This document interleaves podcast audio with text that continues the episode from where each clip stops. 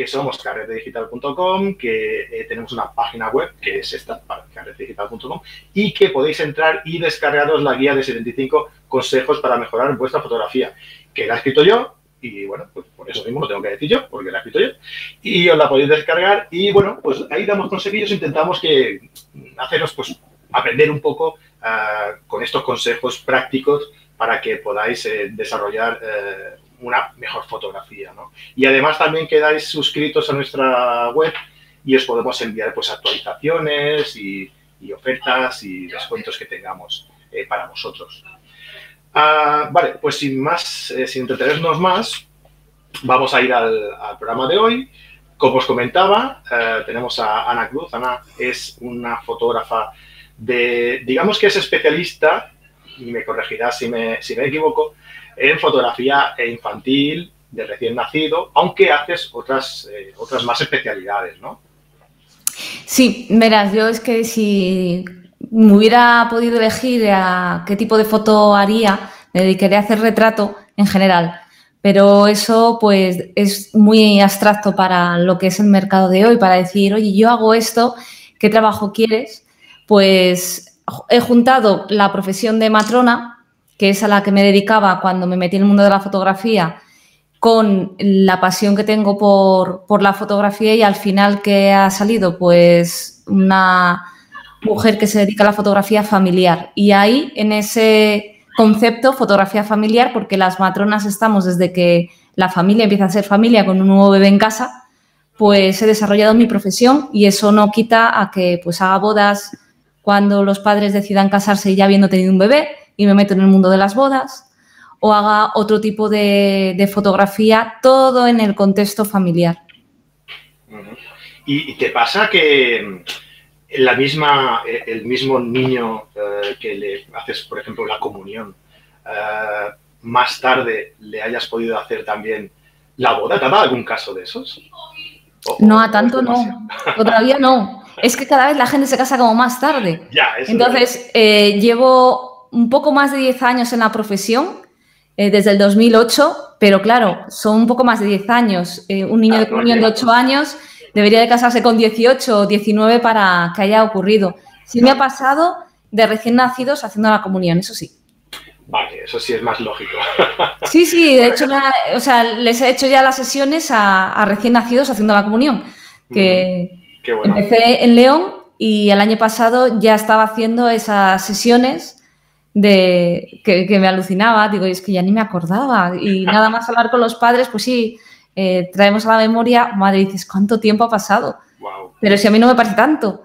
Pero ha sido, ha sido genial porque, claro, los padres cambiamos menos en ocho años que, que los niños. Claro, es verdad, es verdad. Y bueno, a mí eso me ha pasado que haciendo alguna comunión, yo más pues llevaré un poquito más que tú, un poquito menos que tú, perdona. Eh, y sí que me ha pasado que en alguna comunión eh, hacer el reportaje al, niño que está haciendo la comunión y la, y la madre, pues tener un recién nacido o lo que sea, o un niño un poquito más pequeño, y hacer la comunión al hermano pequeño, al, recién nacido, ¿no? Eso, eso también me ha pasado. Y es muy curioso porque, hombre, te reconforta mucho, ¿no? decir, hostia, han pasado tantos años, tantos años, y aún se acuerdan de, del trabajo que les hiciste y cuentan contigo para hacer ese, ese trabajo nuevo. Sí, sí, yo además les educo mucho a las familias de forma como entre líneas, de que la fotografía familiar infantil no solo son en eventos, no es recién nacido, eh, comunión o boda, es más. Entonces, es verdad que, estoy disfrutando eh, de hacer a lo largo de todo el año sesiones familiares con niños de todas las edades. Que siempre la excusa de que nace el hermano o que hay un bautizo o que es el cumpleaños, porque los papás no dejan de buscar una excusa ya que es una inversión económica pero tengo bastantes familias que, por ejemplo, cuando llega el verano, es como que nos toca hacer la sesión de fotos. Ah, y, incluso te puedo decir más, hay una familia de Burgos, que lo, fue la última que lo hablé, porque es que esa familia incluso cada año me elige en un sitio diferente. Un año fue en Madrid, otro año fue en León, otro año fue en Burgos y este año se supone que va a ser Asturias. Entonces, tener familias que incluso se desplazan para cambiar los contextos y tener cada año su álbum familiar, es que me parece, no sé, el, lo que a mí me gustaría que hicieran todas las familias si no hay tanta cultura en ese sentido. Pero sí que es verdad que si tú lo hablas así con la familia, que tu trabajo es fotografía familiar y que haces fotos a los niños de todas las edades y cultivas eso, acabas viviendo también eso a lo largo de todo el año. Sí, sí, reconforta, reconforta mucho además eso que cuenten contigo. Bueno, em, os voy a explicar un poco. Eh, vamos a hacer un procedimiento un poco diferente a todos los directos que hemos ido haciendo. ¿Por qué os digo esto? Porque vosotros podéis ir haciendo las preguntas que queráis eh, en el chat en directo que tenemos en, la, en YouTube, pero vamos a intentar, en la medida de lo posible, guardar esas preguntas para el final. ¿Vale? O sea, vamos a dejar que Ana suelte el rollo y al final, pues todas las dudas que hayáis, eh, que vayáis teniendo, pues eh, o las vais soltando y yo intento ir eh, haciendo acopio de las de, estas y soltarlas al final, o esperáis a que acabemos un poco y nos decís las cuestiones que, que os haya quedado para preguntar, ¿no? Bien, pues como hemos ido anunciando por ahí, el tema que quería yo tratar contigo es eh, relacionado con, con, esta situación que estamos viviendo. ¿no? Eh, ahora estaba yo mirando un poco para atrás porque estoy escuchando voces, no sé si se escucha o no, eh, estoy escuchando voces de, de, mis hijos, que evidentemente los que tenemos hijos, pues están encerrados en casa y, y es una situación que no es fácil de llevar, ¿no? Entonces, uh, oye, pues una forma de estar nosotros entretenidos y tener a nuestros hijos entretenidos también es a lo mejor cogerlos y decirles, oye, vamos a hacer una sesión, venga, va, eh, ¿cómo podemos hacer para tener buenas fotos de nuestros hijos uh, en, esta, en esta situación concreta, ¿no? Dentro de casa. ¿Qué nos puedes decir? Pues mira, yo con los míos, es verdad que en esta última semana lo que ha ocurrido, por lo menos mi experiencia en casa ha sido una readaptación de rutinas, ¿vale? A nivel laboral, pues yo me he tenido que ir adaptando, ellos también, porque tenemos hasta cole en casa, que supongo que os pasará a todos, a los que tenéis niños, y las rutinas están cambiando y nos ha afectado a todos, incluso a mis hijos a nivel anímico también. Entonces, ya hoy he empezado con ellos a decirles, mira, viene el fin de semana, eh, vamos a, plantear tareas juntos. Entre ellas va a estar la foto también y, no solo esas, porque yo, por ejemplo, estoy con ellos con el inglés, que puede ser otra, otra forma de trabajar, pues algo en concreto, sin que ellos lo vivan como lo que manda mamá o papá, lo que toca, porque los papás, o aunque seas un tío una tía que estés conviviendo con tu sobrino, porque habrá casos que, bueno, pues eso, tío tía que está estudiando en una ciudad, está conviviendo y tiene un sobrino en la propia vivienda y puede aprovechar esto. Da igual, que no lo vean como una obligación, que no lo vean como es lo que ahora toca porque papá y mamá se han empeñado en hacerme fotos. Entonces, el primer consejo que os voy a dar es que la cámara, ya sea un móvil o una cámara que tengáis en casa, que forme parte del juego. Igual que cuando vas a hacer la comida, el alimento X forma parte del juego, de hacer tal comida. Pues eh, todo lo que os voy a contar de qué podéis hacer en casa, que los niños no vean como la cámara, como ahora tengo que poner la cara para que papá o mamá o quien fuera me va a hacer la foto, ¿vale? La, la cara a los niños te la van a poner, no hace falta que se la pidas. Lo que tienes que crear es el ambiente. Y en casa yo, por ejemplo, lo que me es eh, tremendamente sencillo es que cada lugar tiene su ambiente. En la cocina podemos hacer unas determinadas actividades que podemos fotografiar, en el baño otras, en la sala de estar otras, en la habitación otras.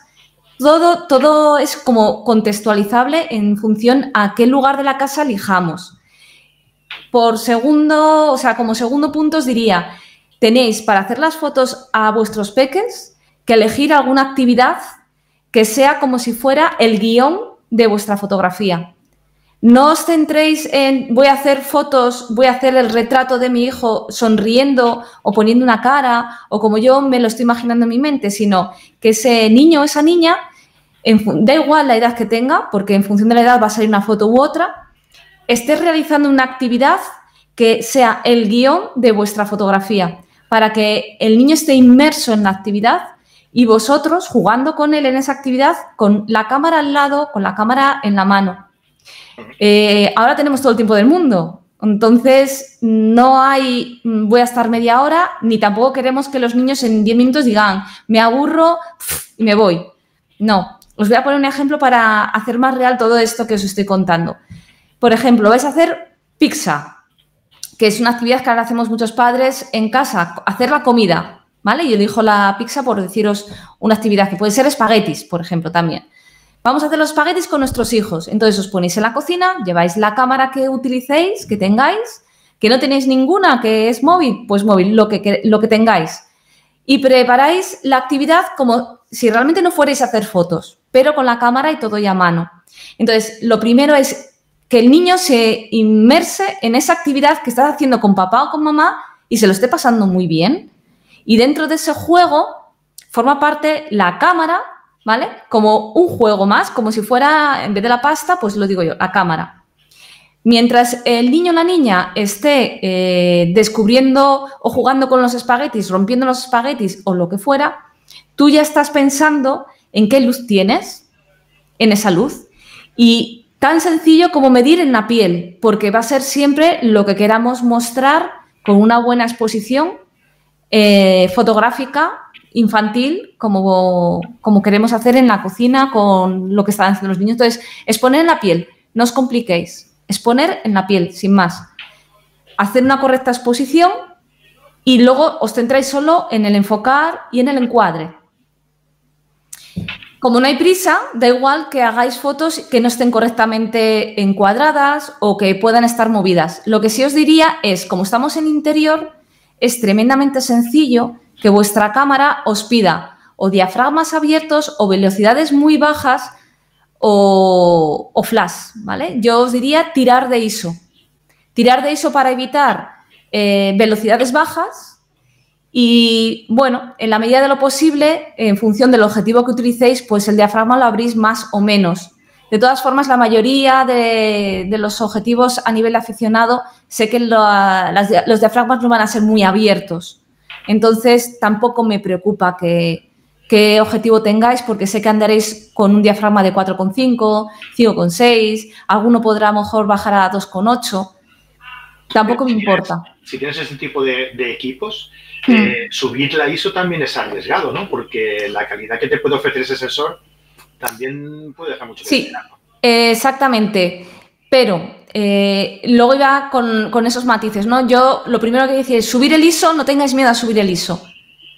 No tengáis miedo. Después, si veis que el ISO no da la cámara porque es muy aficionado o no da de sí y necesitáis rebotar flash, tampoco pasa nada, al igual que tener la conciencia de si vamos a hacer espaguetis con nuestros hijos, va a ser a las 12 de la mañana, no a las 9 de la noche. Entonces, cada lugar, cada actividad, ya la vais a elegir en función a la luz del lugar. Eso siempre lo vamos a cuidar. Pero bueno, era como matices un poco a posteriori que yo quería contar.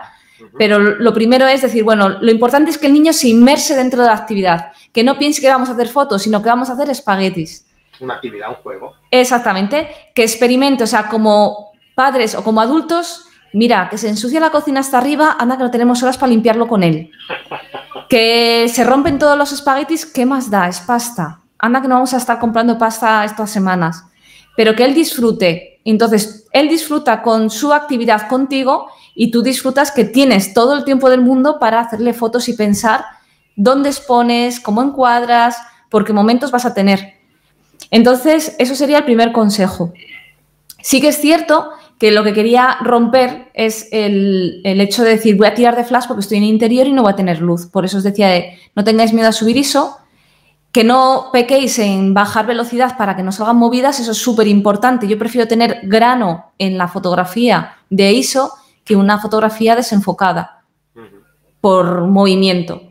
Y luego el diafragma, pues en virtud de vuestra habilidad, a mí no me cuesta enfocar a 1,8 o a 1,4 pero entiendo que a mucha gente que no tiene hábito, pues le cueste más. Pero bueno, los objetivos aficionados, vamos, que 3,5, 2,8, creo que son, que es una opción para vosotros y tenéis cámaras reflex en casa. Dicho esto, pues siempre está el consejo de, según la habitación, según la actividad, elegir el mejor momento del día con la luz natural. Que no puede ser flash rebotado, siempre flash rebotado. ¿Flash rebotado al techo?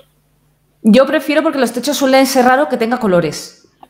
Mejor que a, a, una pared. Aún así, yo he rebotado en cristal, he rebotado en espejo, he rebotado en el suelo, he rebotado en madera.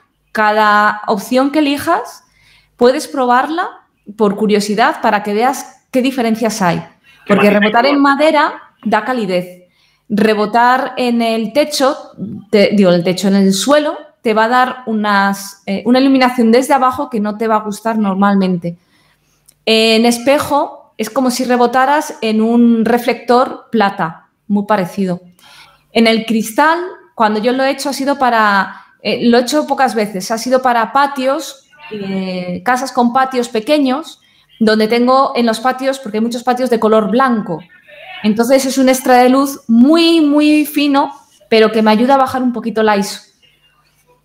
Entonces, no tengáis miedo en rebotar sitios, porque incluso un frigorífico tú rebotas y es maravilloso rebotar en un frigorífico. el flash te da un punto brillante de luz muy bueno.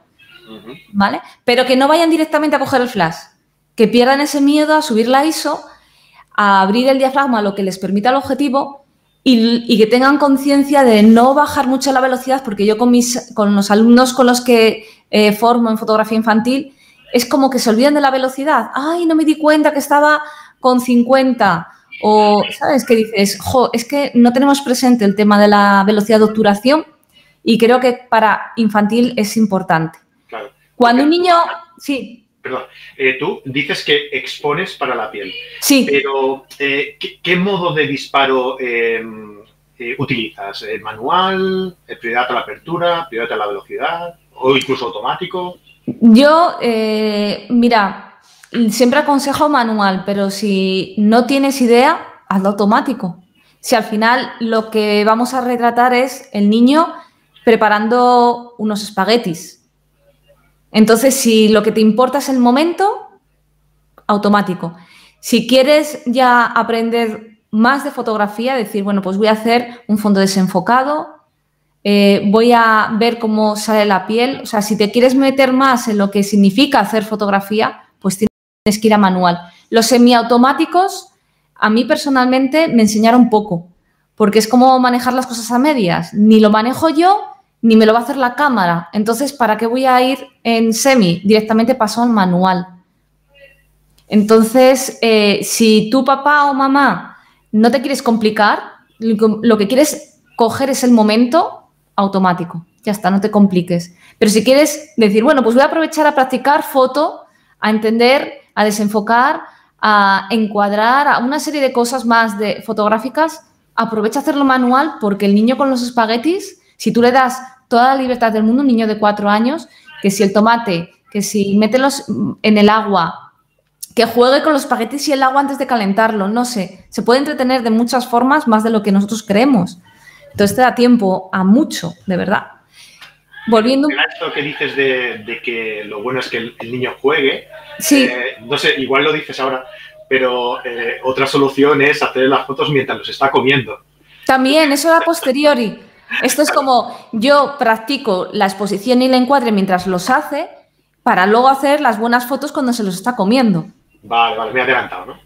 Sí, bueno, pero es que da igual, o sea, me refiero que al final es una actividad en común donde el juego y que el niño haga cosas diferentes y que se lo pase bien es lo que realmente le importa a los papás. Con lo cual, pues en la cocina, pues el hacer la comida es algo que, es muy que no hacen los niños habitualmente y que sabemos que se lo pueden pasar muy bien, incluso entre hermanos, ¿no? Que si se lanza la comida a la cara, que no pasa nada. Es nuestra oportunidad para hacer la foto. ¿Entendéis un poco eso, no? Que no, que no seamos rígidos, que aprovechemos las circunstancias para ser todos un poco niños y que eso dé pie a hacer fotografías divertidas que luego cuando el espagueti esté en la cara del hermano con el tomate, se ría el hermano mayor, el pequeño y el papá o la mamá también, ¿vale? Porque entre esa foto y otra similar va a estar otra foto a lo mejor que digas, jolín, qué bonito le he sacado, que vale, que no es la chorrada de a lo mejor del espagueti, que a lo mejor piensa algún padre o madre, y que no la chorrada tener un espagueti en la cara, yo eso tal, ya, pero entre esa foto y otra va a estar la buena. Y los niños además dicen, jolín, qué bien, nos lo estamos pasando con papá o mamá y tiene una cámara en la mano. Yo muchas veces a mis hijos les digo, si saco la cámara es para romper esos límites, ¿no? Para no ser rígidos, para poder mancharnos, para poder jugar como otras veces no les dejamos jugar. Claro. Y luego otra cosita importante, para que no se me olvide nada más, Frank, que nos movamos mucho, que siempre nos movamos cuando estamos haciendo fotos. Siempre, siempre yo hago el ejercicio, y esto los papás lo pueden hacer con cualquier cámara, de hacer la foto frontal, de frente, de perfil y desde arriba. Así que siempre lo hagan. Está, por ejemplo, comiendo los espaguetis, que es lo que decías tú ahora, frontal, que coman los espaguetis de perfil y desde arriba. Tú imagínate de perfil un espagueti sorbido por un niño que te hace y, se, y se mete hacia adentro. O sea, puedes hacer un fotón con un fondo adecuado muy chulo. Entonces, siempre, siempre, donde hagáis las fotos en casa, hacerlo desde esas tres perspectivas, porque el resultado es distinto. Claro, y luego tú eliges con la que te quedas. Eh, técnicamente, me comentan aquí, creo que hay una, cuestión que es interesante eh, y que viene a colación a esto. Eh, nos pregunta María González que si rebotas el flash en el techo, que igual creas sombras más feas en el rostro. No, porque la iluminación que viene desde arriba suele embellecer más el retrato. Otra cosa es la que viene desde abajo. Pero lo de arriba, eh, tú cuando rebotas arriba, normalmente hace así. se, disipa, pero viene toda desde arriba. Claro, es distinto que la fuente de luz eh, venga directamente desde arriba. Entonces sí, porque es más dura, entonces sí que te crea sombras. Eso es. Lo rebotas, sí que es verdad que lo que dices tú, que se, se dispersa y entonces llega como una iluminación más suave, ¿no? Y no te creas Eso es. Eso es, sí, sí. Igual que os digo de la cocina, que por cierto, yo es mi tarea de este fin de semana y la próxima semana es hacer esto que os estoy contando con mis hijos. Ellos se lo he comentado. Entonces, igual que la cocina, nos vamos al baño, a un baño con espuma y pompas de jabón.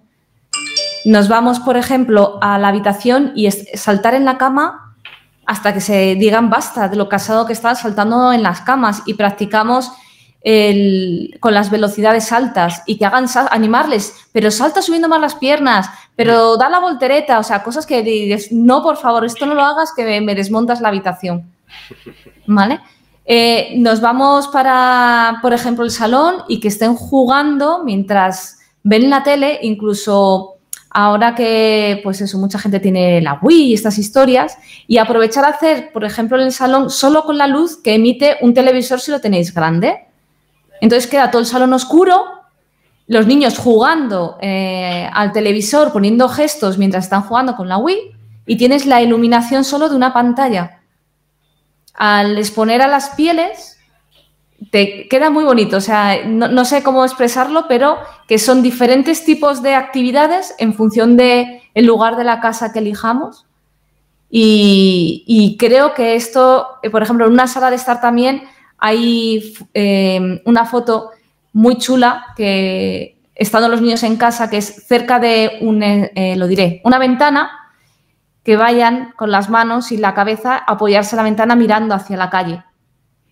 Y tú de perfil le sacas exposición en la piel y sacas esa fotografía. No solo de perfil, desde arriba. ¿Vale? Acordaros siempre de eso.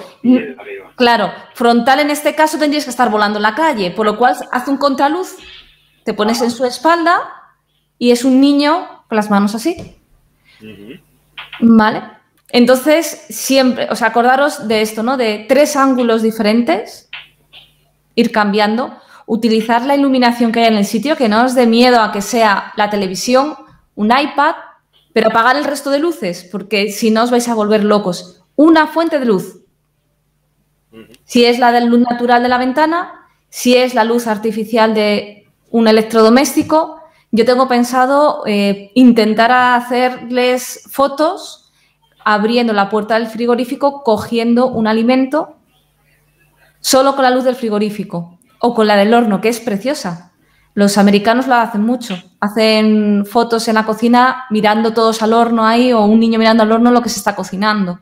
Utilizar una fuente de luz. Cuando hayáis eh, puesto la iluminación, la exposición en la piel, ¿vale? Si no os gusta el resultado, porque depende de lo cerca que esté el niño de la fuente de luz, depende y del contraste que, que haya, mi consejo va a ser que subexponáis, o sea, subexponer, ¿vale? Mejor que sobreexponer. Subexponer, que significa que el fotómetro de la cámara vaya a menos uno o a menos dos. Y eso depende del contraste. Entonces, a más contraste, yo lo que hago es más subexposición. A menos contraste, más cerca de cero. Así dicho de la manera más sencilla y más clara. Y yo creo que con esto eh, es que tenemos entretenimiento toda la semana. Luego ya vendrán los retratos de más de mirar a cámara, pero es que los niños en función de la edad lo primero que tienen que hacer es meterse en una actividad, porque si no te van a, durar cero coma. Y que a ti te dé todo el tiempo del mundo y a cometer todos los errores del mundo también y a pasarlo bien con ellos.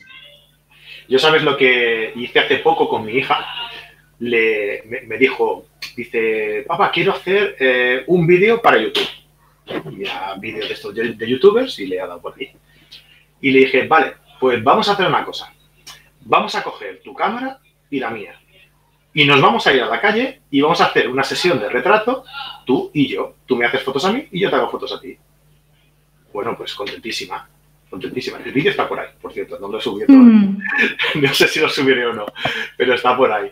Y es gracioso porque ella sale hablando a la cámara, ¿no? Eh, voy a hacer una foto, ahora ponte así, ahora ponte así. Eh, aprovecha los momentos en los que yo estoy preparando la cámara, yo aprovecho los momentos en los que ella está grabando, o se está preparando, o está cogiendo la cámara.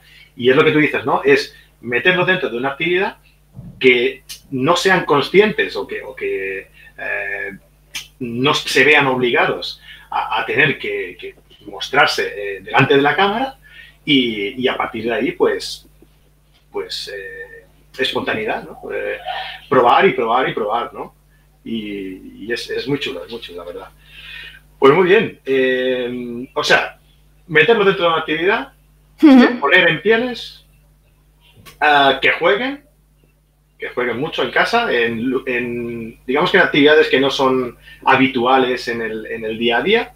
Rompiendo los límites que solemos ponerles en casa, contextualizando que es una actividad puntual donde hay una cámara en medio, porque luego les puede pedir, mamá, ¿podemos otra vez? o papá, ¿podemos otra vez? Ah, si hacemos fotos, sí, si no... Claro. son como pactos que se hacen. Sí, sí, sí, sí, sí. Muy bien. Vale, pues es una buena solución, pero ya te digo, estoy ahora mismo escuchando por ahí. Y, la verdad es que hay que tenerlos entretenidos porque. sí, sí, ¿eh? así es. Bueno, em, ¿querías comentar algún otro punto? Sí, después de eh, ah, una, cosita más, nada más que tenía aquí preparada para comentar a, a, quien vaya a hacer fotitos en casa a sus peques, que es igual que decía que un encuadre que cambien tres encuadres, ¿no? Uno desde arriba, otro desde atrás o de lado, que sean tres diferentes dentro de una, una foto que quieran hacer para que vean las diferencias y que a lo mejor algo que no habían pensado les queda incluso mejor, como puede ser ese peque mirando por la ventana y sea un contraluz en vez de algo lateral, eh, que la... ¿cómo, ¿Cómo decirlo? Que la luz, em, que la puedan modificar, ¿vale? ¿Qué significa esto?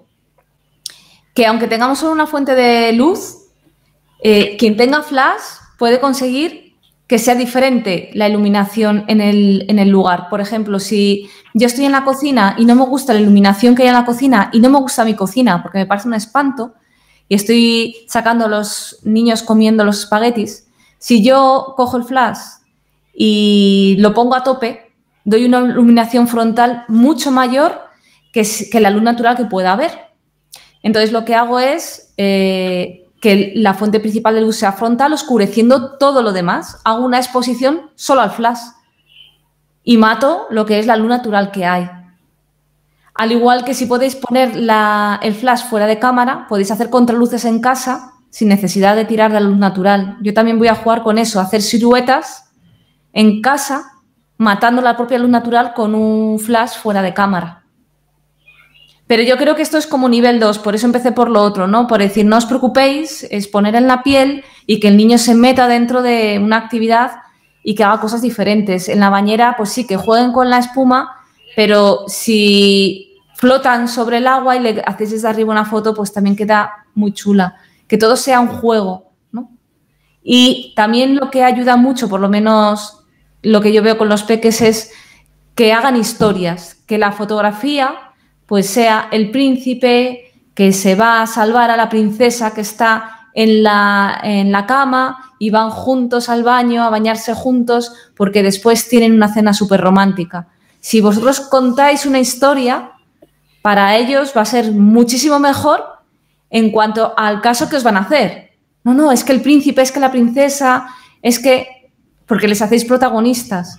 Y hay una historia que luego van a ver en fotos y luego van a poder incluso poner en su habitación en marcos. Y van a ver que la fotografía es algo mucho más guay que el ponerse delante de una cámara y decir, eh, sonríe, o mira aquí, es que no me haces caso, mira aquí, pero no hagas eso.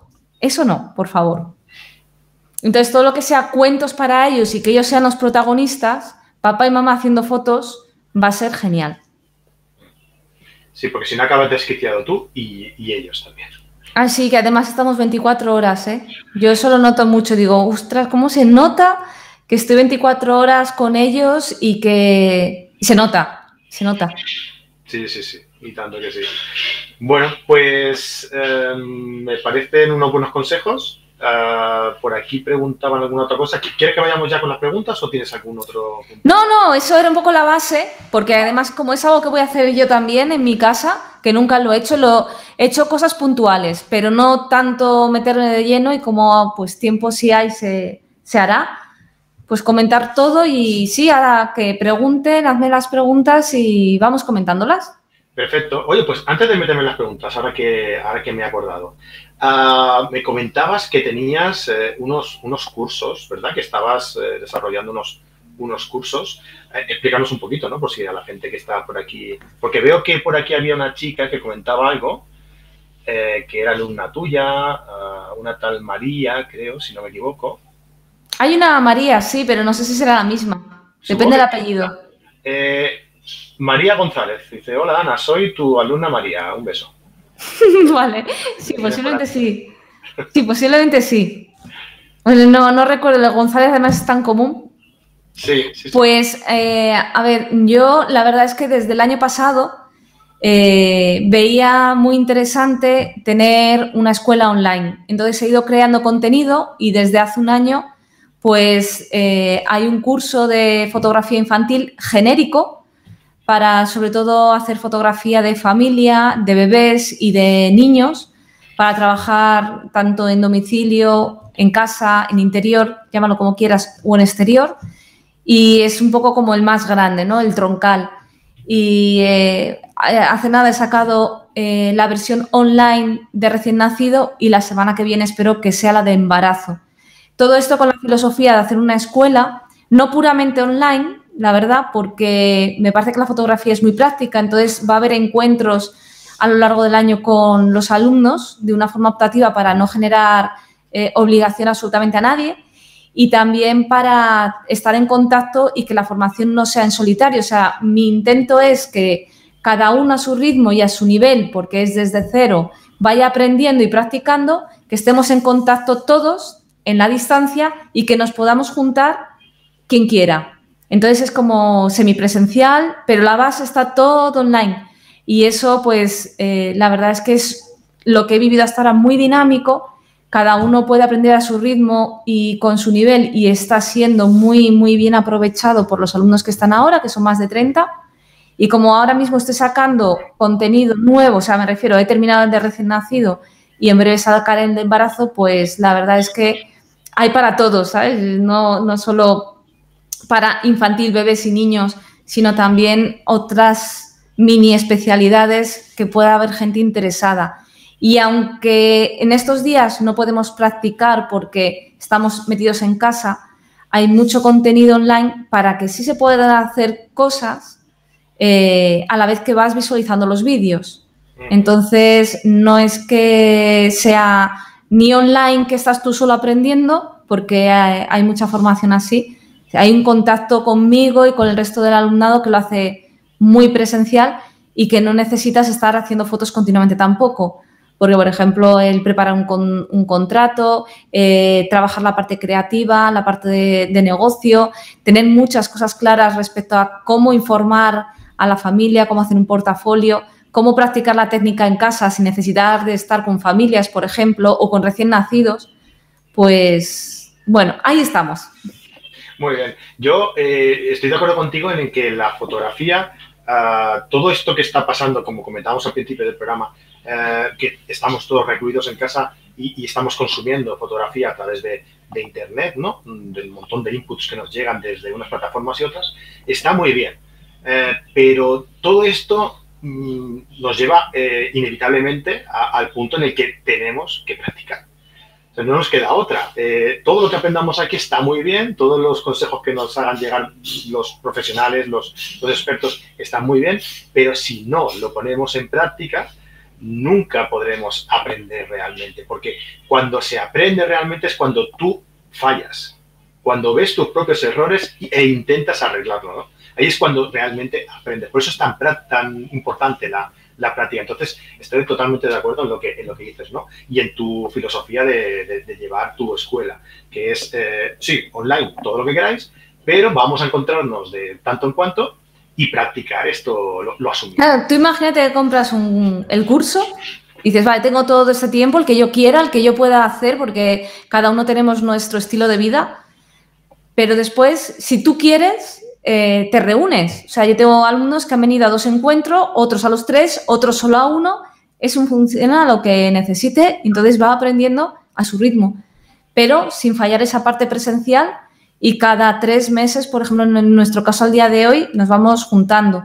También digo que yo cuando empezaba, eh, mm, si me aburría, he cogido, esto es un secreto ya entre tú y yo, que no sé, no sé si nos escuchará ahora alguien, pero yo estuve eh, reunida con manzanas, plátanos, fresas, no sé si hubo un kiwi, a los que decoré con ojos, bocas y expresiones y estuve practicando fotografía para que las propias frutas, en función a la apertura del diafragma, expresaran o fueran unas más protagonistas que otras.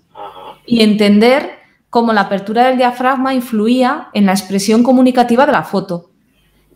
Entonces dices, a ver, si yo he hecho esto, o incluso mi consulta de matrona, por Dios, si lo escucharan algunas personas, diría, Dios mío, esta mujer qué hacía. Yo hubo una vez que tenía chupachus y hice una historia con dos chupachus, como si fueran dos personas, y les hice fotografías. Una tarde que no recuerdo el por qué, la tenía libre. Entonces, se puede contar mucho con fotografía sin necesidad de tener un niño. Yo, eh, el que tengáis un muñeco en casa y practiquéis fotografía infantil, ¿qué es lo que faltaría? La espontaneidad. Vale, pero es que antes de que llegue esa espontaneidad, tú tienes que controlar muy bien qué luz quieres. Haz una clave alta con un muñeco de casa, una clave alta, haz una clave baja. O sea, es que puedes hacer muchas cosas de técnica, porque luego con el niño no te va a dar tiempo a pensarlo todo a la vez.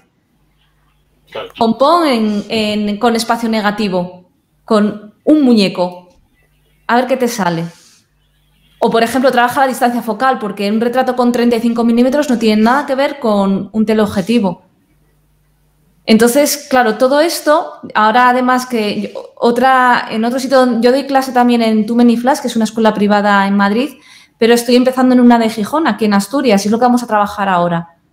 En videoconferencia también, vamos a hacer un montón de ejercicios que dices que se puede hacer en casa que no tienes un peque, tienes un animal, un doméstico como un gato, un pájaro, que, que fuera, vas a poder trabajar cositas que después, al incorporarlas, que te salgan de una manera sin pensar, lo vas a llevar a las sesiones.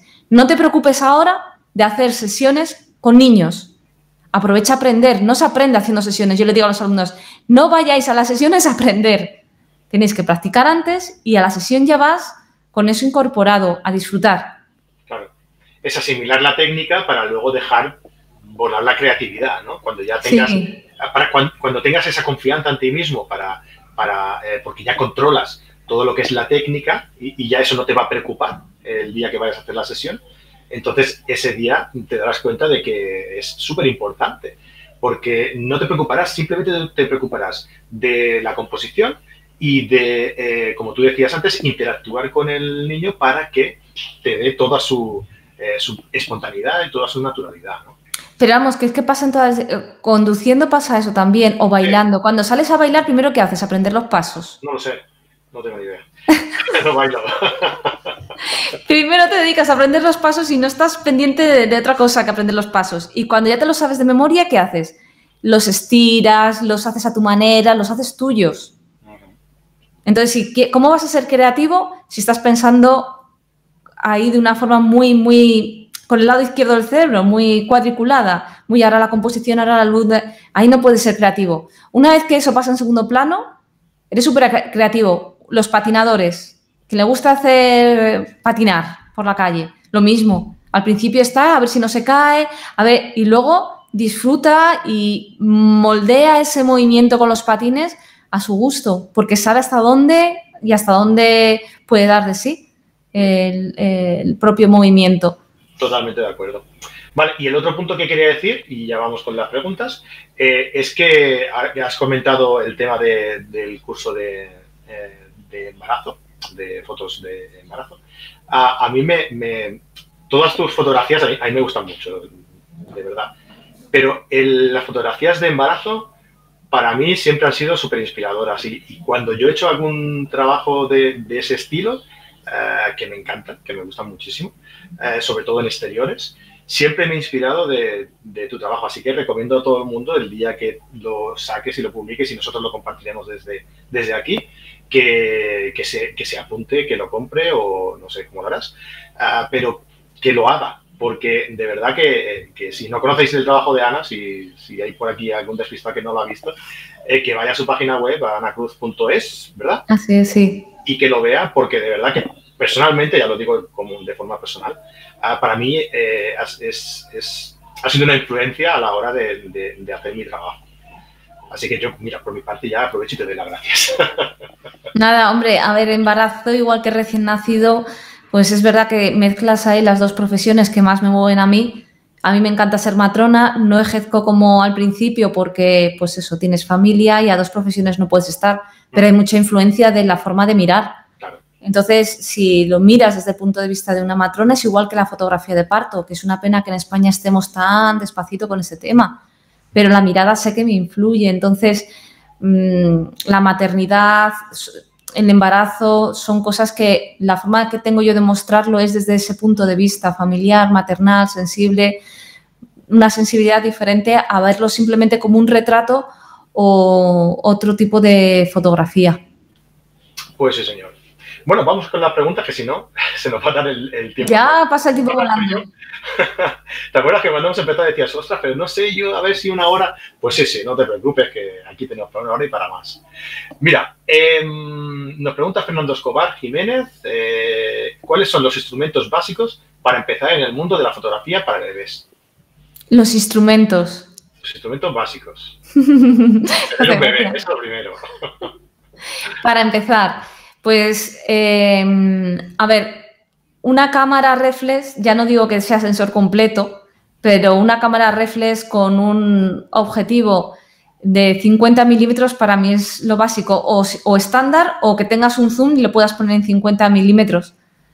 Eh, eso para mí, mm, básico, básico. Es verdad que dices, bueno, pues obviamente un bebé, pero puedes practicar antes de ir a un bebé con algún peluche, muñeco, o aún así, atrévete a hacer fotos a bebés que se muevan un poco como los bebés de seis meses, los que no llegan a gatear, los que se sientan pero no gatean. Mm. Esos son muy agradecidos porque expresan mucho a partir del, del quinto sexto mes el cerebro que empieza a desarrollarse es el social.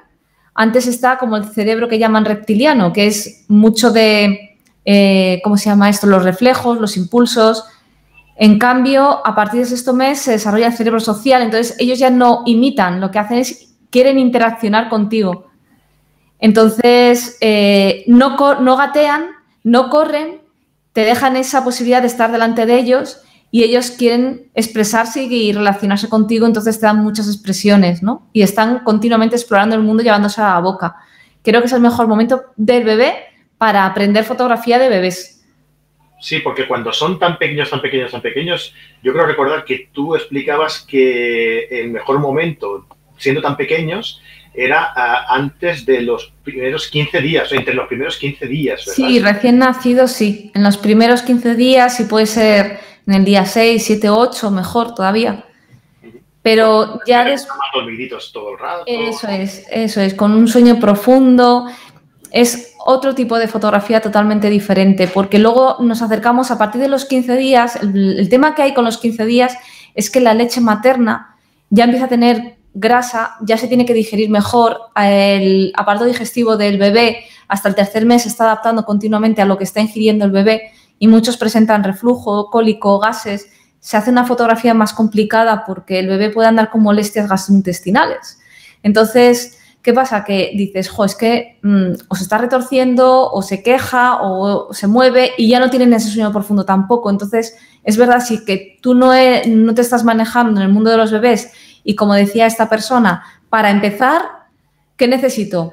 Pues una focal estándar, una cámara con que poder hacer fotos de forma manual y el bebé en la mejor edad para hacerle fotos sería un bebé de esos seis meses. Un recién nacido, empezar a hacer fotografía de bebés con un recién nacido me parece bastante complicado y más complicado entre los tres meses y estos seis meses, por lo que os digo, ¿no?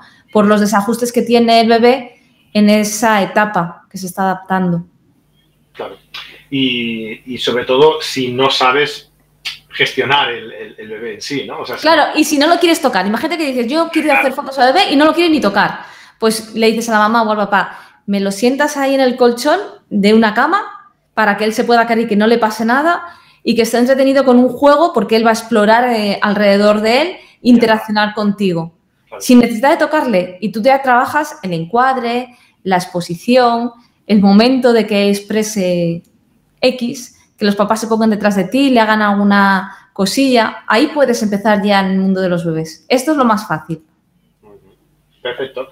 Luego nos comentaban también dónde estamos, dónde estamos. Mabel, que no ha entendido bien lo de, lo de matar la luz natural. Cuando has explicado que con el flash eh, más mm. potente matabas el resto de, claro. que no te gustaba.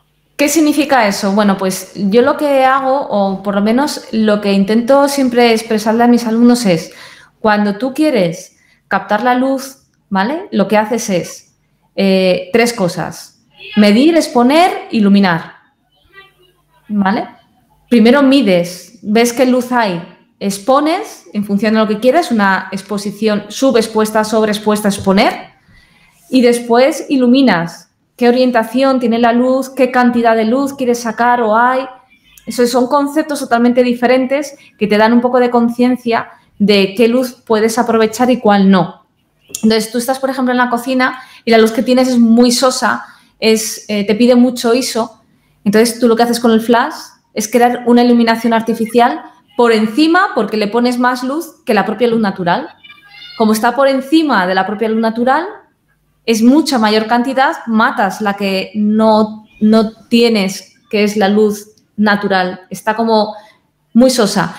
Esto es más fácil de entender si yo digo, si le digo a Mabel, Mabel, si tú coges en una habitación de tu casa y tienes focos de estudio, aunque no tienes que bajar las persianas ni apagar las luces para utilizar esos focos, al utilizar los focos de estudio, como tiene una luz mucho más potente que la natural, la natural no aparece, es como que desaparece.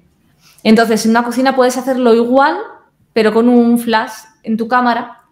Entonces, lo que haces es una eh, iluminación mayor con tu flash de cámara que la luz natural que hay.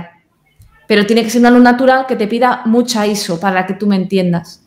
Que sea muy sosa, muy baja, muy pobre. Entonces, con poco flash que pongas que tenga más intensidad, mata la luz que tienes por detrás de luz natural no pasa, pasa desapercibida, pero tiene que haber mucha diferencia, porque tú misma creas el contraste entre la luz, la intensidad de luz de flash con la intensidad de luz natural.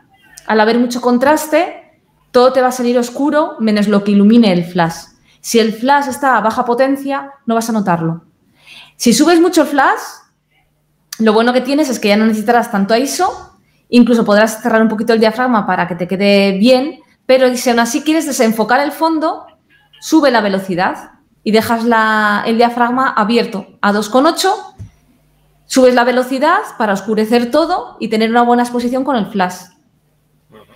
Eso funciona muy bien también, por ejemplo, en exteriores, eh, en una situación así de, mucha luz de farolas.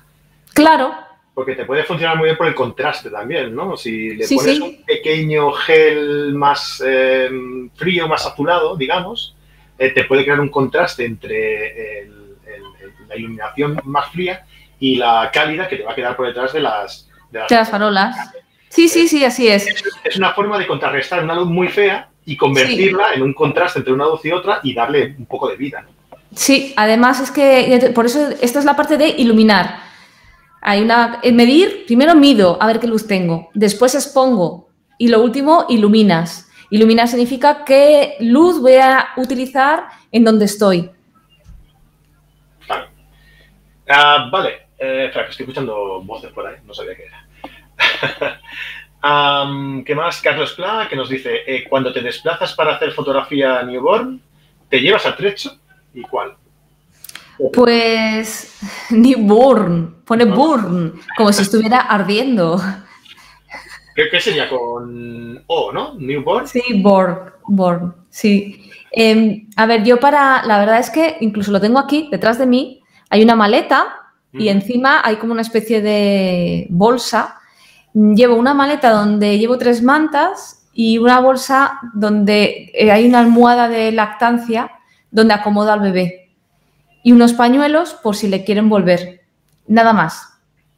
Yo al bebé recién nacido solo le pongo alguna cosita si los padres quieren y lo cogen los papás para que la talla sea la del bebé y para que el gusto sea el de los padres. Hubo una época ya tiempo atrás, la verdad es que ha pasado bastantes años, donde yo llevaba algo de atrezo. Pero al final acabas haciendo 10 sesiones y unas se parecen a las otras y parece que estás disfrazando al bebé porque estás, estás vistiéndole con lo mismo a todos los bebés. Entonces dices, si lo visto igual, parece más un disfraz. Entonces eh, pasé a decir a los padres que fueran ellos los que se hicieran con el atrezo que quisieran. Y me di cuenta que muchos padres no querían, que preferían sin nada. Sí que es verdad que para envolverles llevo, pues, la verdad es que llevo, no sé si 20 pañuelos diferentes para que sí que haya esa variabilidad. Y aún así hay bebés que no, lo de envolver no, no, no les gusta. Prefieren estar sin nada y no siempre lo utilizo, lo que quiero decir. Entonces, eh, las sesiones de New World, en mi caso, sí que llevo a los domicilios manta porque quiero que sean mantas, se cubran toda la cama donde yo trabajo con el bebé que no haya dominantes y una almohada donde yo les acomodo para que ellos estén cómodos y vayan teniendo las posturas que yo necesito para fotografiarles. Ya está. Eh, es una forma de personalizar las, sesiones, ¿no? O sea, que los padres elijan el propio atrecho que, tienen que utilizar, porque Sí, además, ya no, ya no solo es eso, es que lo que yo me he dado cuenta es que hay muchos tipos de familias y las familias con las que yo suelo tratar al final me pagan, voy a decirlo de esta manera, pero no es exacto, ¿vale? Me pagan por la experiencia porque voy a, no hay muchos fotógrafos llenados a domicilio, la verdad, no hay. La mayoría, incluso hay gente que se ha formado conmigo dice, yo Ana, es que me es muy incómodo, eh, me lleva mucho trabajo, no manejo tanto la luz natural y acaban montando un estudio. Entonces, al ir ya a domicilio, hay muchas familias que me lo agradecen, se crea un ambiente mucho más íntimo, transmite mucho más la familia en su propio domicilio y esa experiencia hace que luego repitan conmigo a los seis meses o al año, a los dos años. ¿Pero por qué? Porque le facilitas las cosas, porque son más ellos mismos y no están pendientes de, ¿y ahora qué vas a poner al niño o la niña? O si va a haber tal fondo, o cómo van, vamos a salir es otro rollo de fotografía. No es la que la familia se desplaza a un estudio esperando que haya una ropa, esperando que haya una serie de cosas que para mí es verdad que hacen que sea todo más repetitivo. Las familias que yo voy a domicilio no esperan atrezo, ¿sabes? Entonces, eso, por un lado, para mí me facilita mucho y a la vez transmites mucho más. Claro. Bueno, en realidad tú eh, enseñas lo que, lo que ofreces y la gente te contrata por ello, ¿no? Si tú eh, llegaras al cliente y le haces una fotografía totalmente distinta a la que le estás eh, ofreciendo en tu página web, pues no, saltaría un poco, ¿no? Quedaría un poco extraño. Y luego otra cosita que yo he aprendido con los años, que a lo mejor le hace pensar a muchos, es que eh, como yo he dejado el, el tema de atrezo de lado, por todo esto que os cuento, por mi influencia, mi forma de ver las cosas, el ir a domicilio que puede ser muy complicado y es verdad que lo es, pero es que aprendes muchísimo. Aprendes mucho a manejar la luz como si fuera una plastilina, a decir esto lo puedo hacer aquí, esto no. La familia entiende perfectamente tus propias decisiones, cuando empieza una sesión termina o si hay que hacer como una sesión de un bebé de un mes que hice el mes pasado en la cocina, porque sabe lo que tú vas a, sacar. Entonces, eh, he aprendido mucho sobre iluminación y sobre qué decisiones tengo que tomar en una sesión de fotos para sacarle el mayor partido y no decir, hago una sesión de recién nacido de cuatro horas. No me hace falta eso. Pero aprendes mucho precisamente porque el atrezo se queda de lado, porque eso no es lo importante. Lo importante es el ambiente y saber qué puedes hacer, qué tipo de fotografía puedes hacer con las circunstancias que tienes. Entonces, al ponerte ahí, tu capacidad creativa crece mucho. Pero también es verdad que te da un poco de, vértigo. Dices tú, ¿qué hago yo aquí? Pero aprendes, aprendes con la luz que tienes. Dices, veo muchas más luces, que es lo que suele ocurrir con la gente, obviamente, que tiene menos experiencia, que yo entro en una habitación y le digo, veo una luz que el resto le parece como insuficiente, o veo un contraste y yo lo sé aprovechar, una dominante y yo sé darle la vuelta. Pero eso es como tú decías al principio, eso es en base a hacer, a ir de habitación en habitación en vuestras casas, ahora que estamos todos en casa, y ver qué contraste tiene esa habitación, qué dominante tiene esa habitación, qué luz tiene en cuanto a cualidad de la luz y ver en qué momento del día es el mejor para hacer las fotos. Claro que sí. Pues muy bien, Ana. Oye, pues yo creo que ha quedado eh, una charla muy chula. De hecho, nos lo están comentando por aquí, ¿no? Que eh, Juan García, enhorabuena por la ponencia, gracias. Eh, Manuel Alonso, no pensé que este tema me resultase tan entretenido, lo ha hecho, genial. Debe ser fotógrafo de naturaleza. Pues mira, Vanessa le diré que ha comentado que cuál es la página de mi curso. Es lo que te iba a preguntar ahora. Eh, lo ideal es que me escribáis un mail porque en anacruz.es estoy actualizando para dar toda la información, ya que el contenido de recién nacido y de embarazo lo estoy sacando ahora para tenerlo actualizado. Lo ideal es, eh, quien se quiera formar conmigo, que me mande un email a anacruz.anacruz.es. Me puede escribir en Instagram también, porque en Instagram tengo todo. De hecho, hay eh, un enlace de recién nacido. O en mi página web, anacruz.es, me escribís en el formulario, oye, quiero formarme de esto. Y ya estando en contacto conmigo, yo os paso los enlaces para que veáis de qué va, conozcáis toda la información y si os interesa que os podáis inscribir. Perfectísimo. Pues ahí queda dicho. Eh, Ana, muchísimas gracias. Un placer volverte a tener por aquí. A ti, Fran. Ya, como siempre, y estás invitada a venir cuando, cuando quieras. Muchísimas gracias y saludaros a todos los que habéis estado por aquí. Y da igual que seas principiante, Manuel Alonso, porque conmigo están aprendiendo alumnos en cualquier nivel. Solo hay un requisito, que te gusta hacer fotografía. Exactamente. Creo que Manuel se refería también a que lo que hemos comentado de que eh, debe ser fotógrafo de naturaleza.